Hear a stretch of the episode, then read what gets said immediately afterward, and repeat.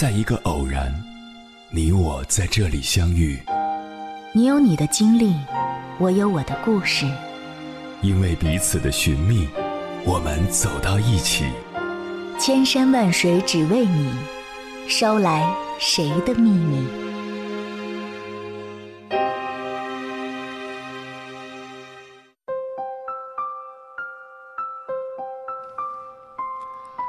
欢迎回来，各位夜行者，这里是正在直播的中国交通广播，千山万水只为你，深夜不孤单。我是迎波，绰号鸭先生。我要以黑夜为翅膀，带你在电波中自在飞翔。二零二零年六月，期待已久的《乘风破浪的姐姐》终于开播。三十个性格各异的小姐姐齐聚一堂，第一期节目就引爆了无数话题，比如《小明历险记》，张萌不理沈梦辰，也有海陆翻车现场。节目刚开始，姐姐们开始入座，主持人黄晓明和大家寒暄了一番，想要夸一下各位姐姐们，假意不解地问：“各位姐姐怎么会来参加女团比赛呢？”结果海陆来了一句。上了年纪是吗？结果毫无意外的是，海陆情商低，引起了广大网友们的热烈讨论。但是底下有个评论相当的扎心。如果这句话是从咖位高的大咖口中说出来的，也许大家就是笑笑就过了，根本不会让嘉宾冷场。但是在海陆身上嘛，就显得很尴尬了。怎么说呢？看宁静的地位就知道了，他在节目里并不是话特别多的人，甚至就坐在位置上不说话，也还是有很多小姐姐主动过来打招呼，一声一声的叫着静姐。再看看海陆，在姐姐们各种社交的时候，他被三次忽略了，镜头拍到的画面是，他都快哭了。不得不说，娱乐圈就是一个小社会。而我们也没有办法否认的是，一个人的实力决定了他的地位和社交圈。这个世界很残酷，他不会在乎你的自尊，人们看到的只是你的成就。你是谁，决定了你的位置在哪儿，决定了谁会跟你交往，也决定了你会得到怎样的待遇。接下来，千山万水只为你。跟朋友们分享的文章选自《光暗面》，名字叫《成年人之间的相处看的是地位》。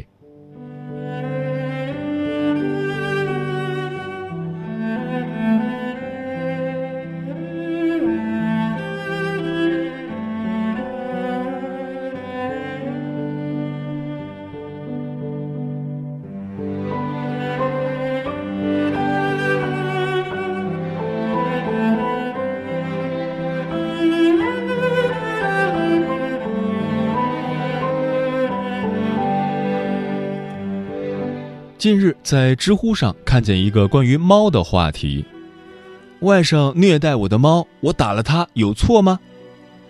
题主养了一只才几个月大的猫，每次小外甥来家里都会打猫玩儿，说过几次之后，依旧什么用都没有。而每次他说外甥，他姐姐都会骂他，还有他爸妈也会和姐姐一起骂他，家里所有人都会说一句话。为了一个畜生，你还想欺负你外甥吗？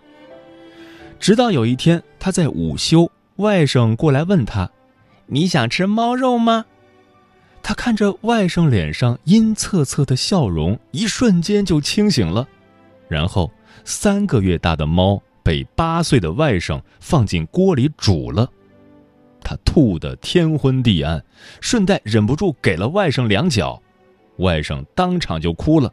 他姐姐和妈妈立刻就过来了，姐姐抱着外甥骂他，妈妈给了他一巴掌。为了一个能吃肉的畜生，你打你外甥，一点做人的良心都没有。题主问自己错了吗？也许真的错了，错在他是个弱者。都说成年人说话的重要程度取决于自己的地位。人微言轻这句话说的最是形象。你地位高的时候，你的什么东西都会被人珍惜。你一文不值的时候，即使最爱的东西，你都守护不了。不要以为所有的命运都是公平的，所有的东西都理应得到善待，那你就想多了。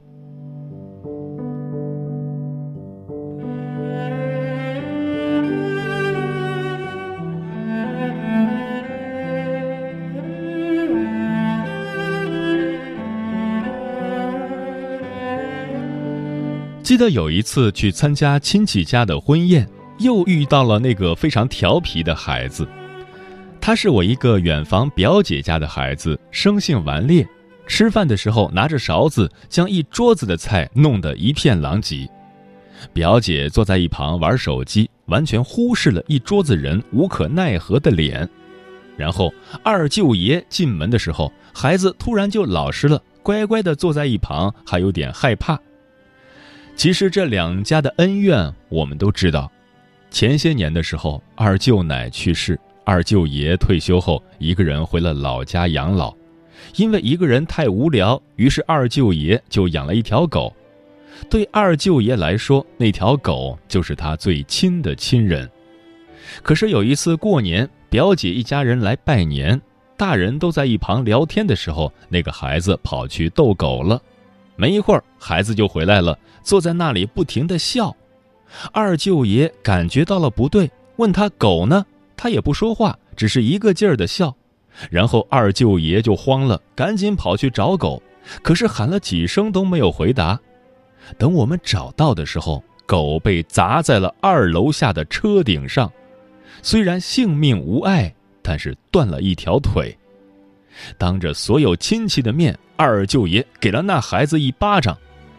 本身二舅爷力气就大，当场孩子的脸就肿了起来。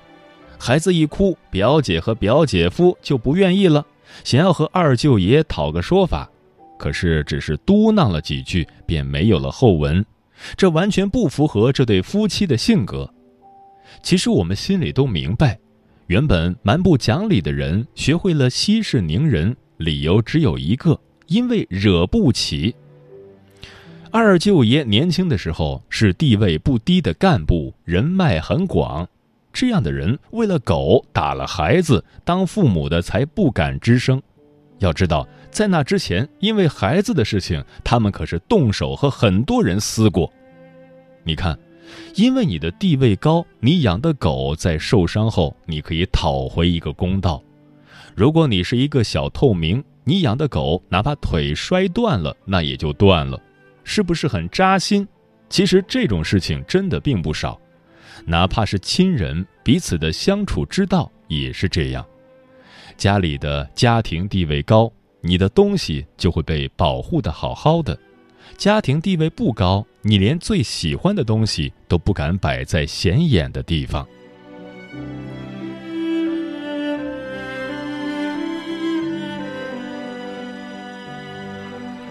我有个朋友，当初上大学的时候我们就认识了。我对他最深的印象就是他很不喜欢回家。那时候我们总是很想念家，哪怕不是过年，只是普通的放假，我们都会回去。他不一样，平时的节假日他从来不回去，每到寒暑假他也会找到各种途径出去打工。后来我问他原因，他才说，他家里有三个孩子，他是老大。所以很小的时候，他就开始做家务。后来有了弟弟妹妹，他的任务就更重了。除了做家务，还要照顾两个孩子。本来以为等弟弟妹妹长大了，他就可以轻松了。可是母亲却养成了一种习惯：活是他来干，弟弟妹妹只负责玩儿。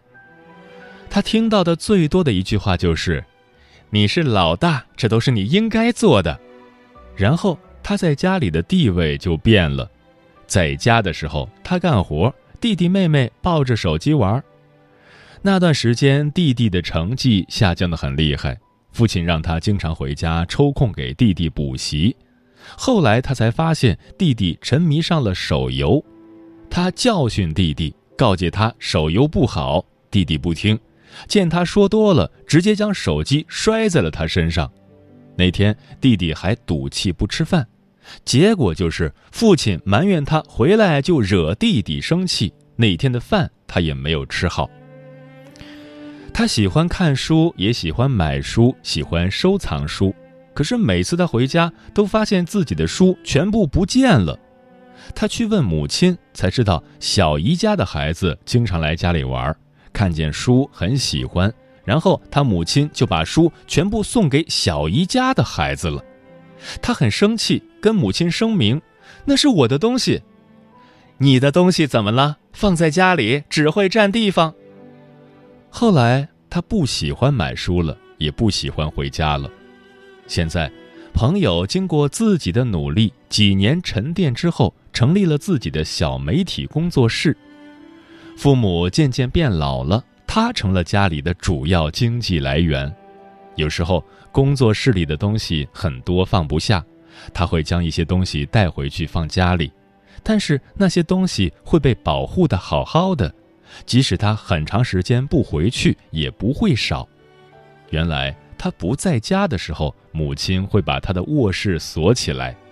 亲戚家的孩子来家里玩，想进他的卧室，都会被母亲拦下来。母亲说：“那是我闺女的房间，里面都是她的一些东西，他不喜欢别人乱动，所以直接锁起来了。”你看，你在家里的家庭地位，直接就决定了你的所有物的价值。你在家地位低的时候，你连自己买的书都没有办法保存下来。因为那些书占地方。当你在家里的家庭地位逐渐上升的时候，你的所有东西都会得到最好的保护。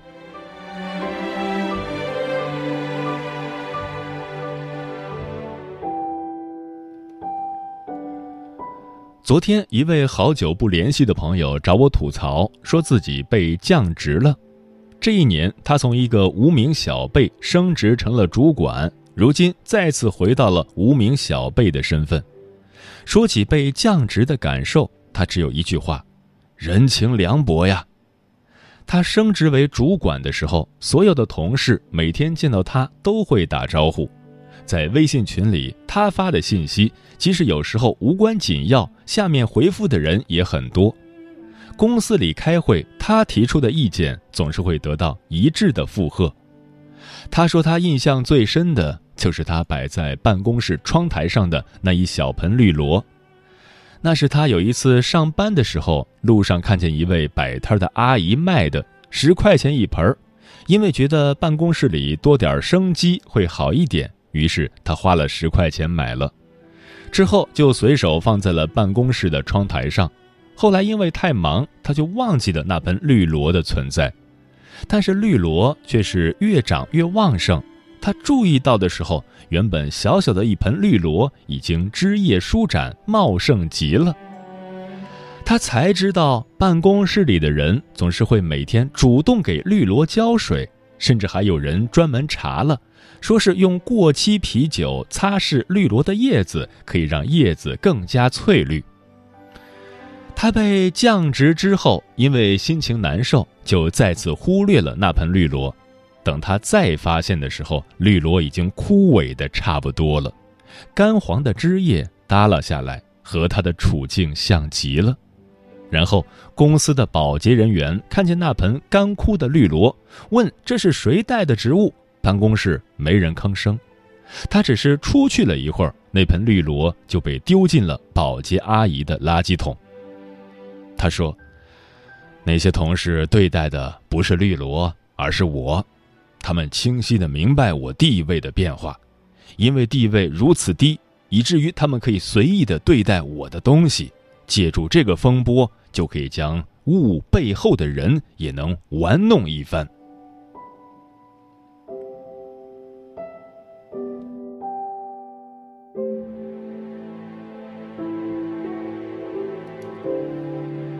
在自己地位低下的时候。就不要将自己心爱之物摆在显眼的位置。当你是小透明的时候，你的意见哪怕是金玉良言，也得不到重视，还会给人留下爱表现的印象。当你是无名之辈的时候，你的梦想都会成为笑柄，在一次次的嘲讽和无视中，梦想慢慢萎靡。当你在家里的地位排在倒数的时候，你带回去的猫地位只会排在你后面。倒数第二想要保护倒数第一，痴心妄想。可以想象一下，如果你的地位很高，你养的猫会是什么样子？它是家里所有人宠着的傲娇猫，所有的亲戚到你家来带的不会再是打猫的钳子，而是昂贵的猫粮。哪里还敢再当着你的面欺负你的猫？就算是不喜欢，他们也会装作非常喜欢的样子。因为他们知道，因为有你在，你的猫他们也动不起。成年人之间的相处看的是地位，这点你一定要懂。这个世界上还有一个残酷的真相，那就是弱者不能保护更弱者。我相信人人平等的思想，也相信生命全部都可贵的理论。可是社会是个谜团，很多现象无法全部用这样的理论去概括。贵贱指的不只是商品的价格，还有生命。所以，在放眼要保护自己喜欢的人和物的时候，请先提升自己。亲戚家的孩子煮了我的猫，我打了他，我错了吗？当你的地位不高的时候，你连自己最喜欢的猫被人煮了。还要自我怀疑一下自己有错没错，等你地位高了，你连这样的问题都不会遇见了。生活还很长，努力会见效。愿你有一天可以将你最喜欢的东西摆在最显眼的位置。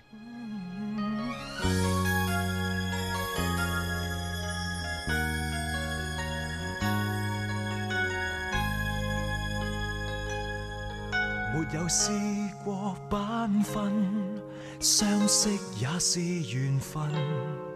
遇上碰上的人，无奈了解不太深。在我身边经过，多不理会我如何。我今天得到似太多，失的偏更多。于灯火阑珊处，是他浅笑不语，是无缘或最终遇上未能知，从来亦不知，就近在咫尺，积聚了的爱，像在顷刻倾泻，从来亦。不知，像是普通相处，偏在这刹那才明白是真意。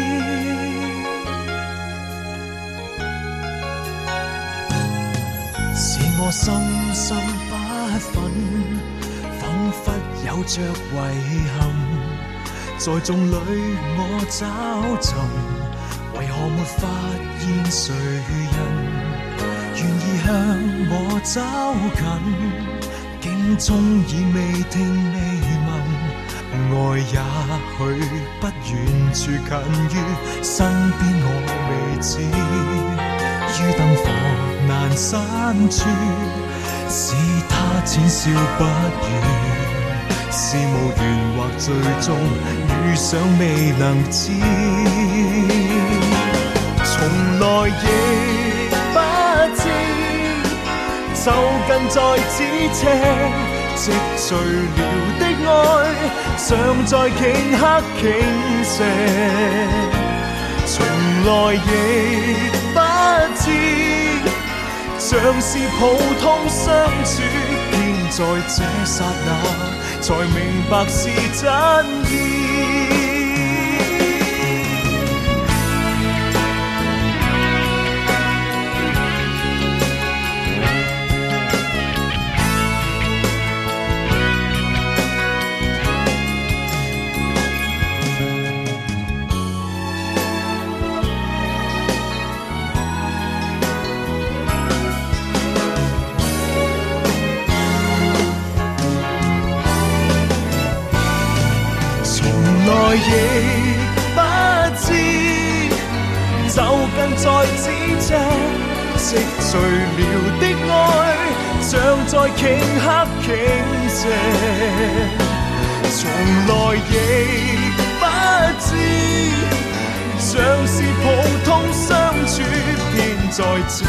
那才明白是真意。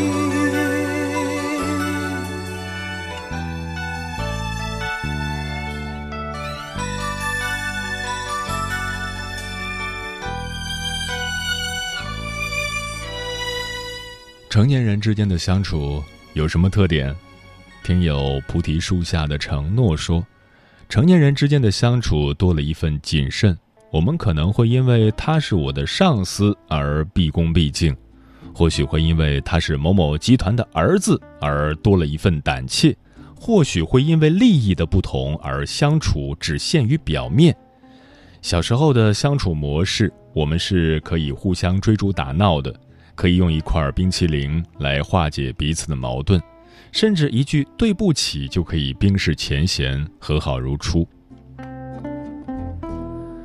千里霞光说，成年人之间的相处方式更多的是注重心灵的相通，都能懂对方的欲言又止和一点就透。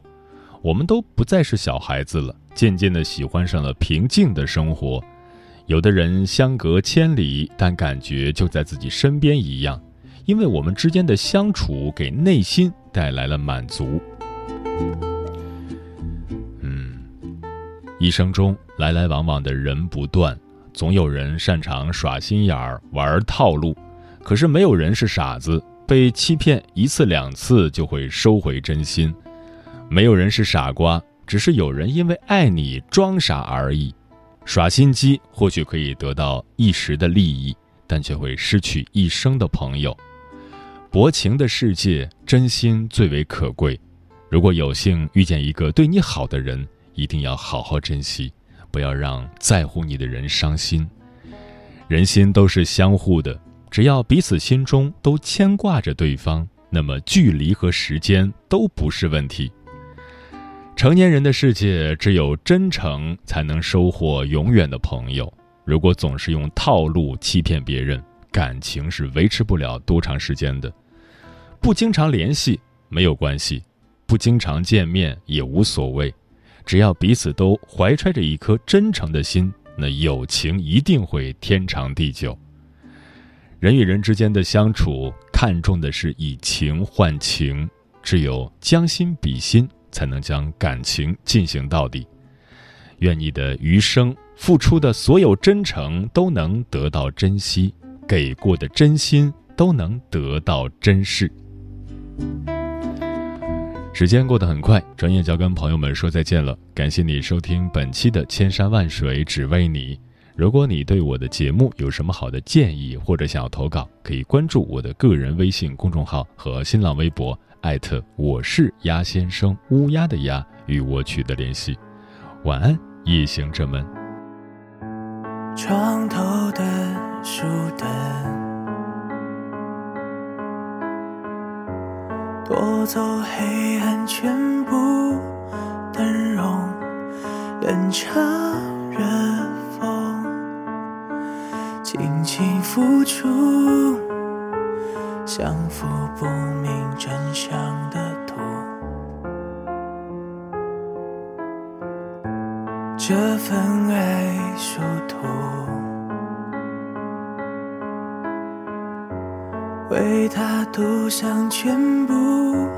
的路，可惜命总习惯捉弄，总爱让深情的人失去全部。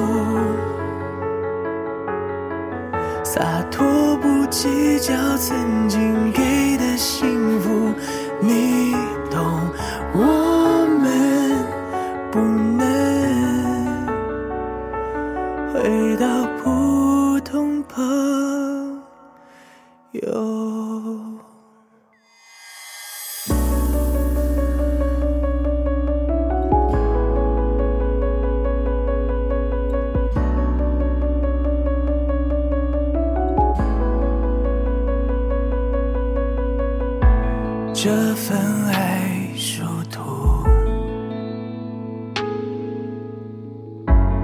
为他堵上全部的路。可惜命总习惯捉弄，总爱让深情的人失去全部。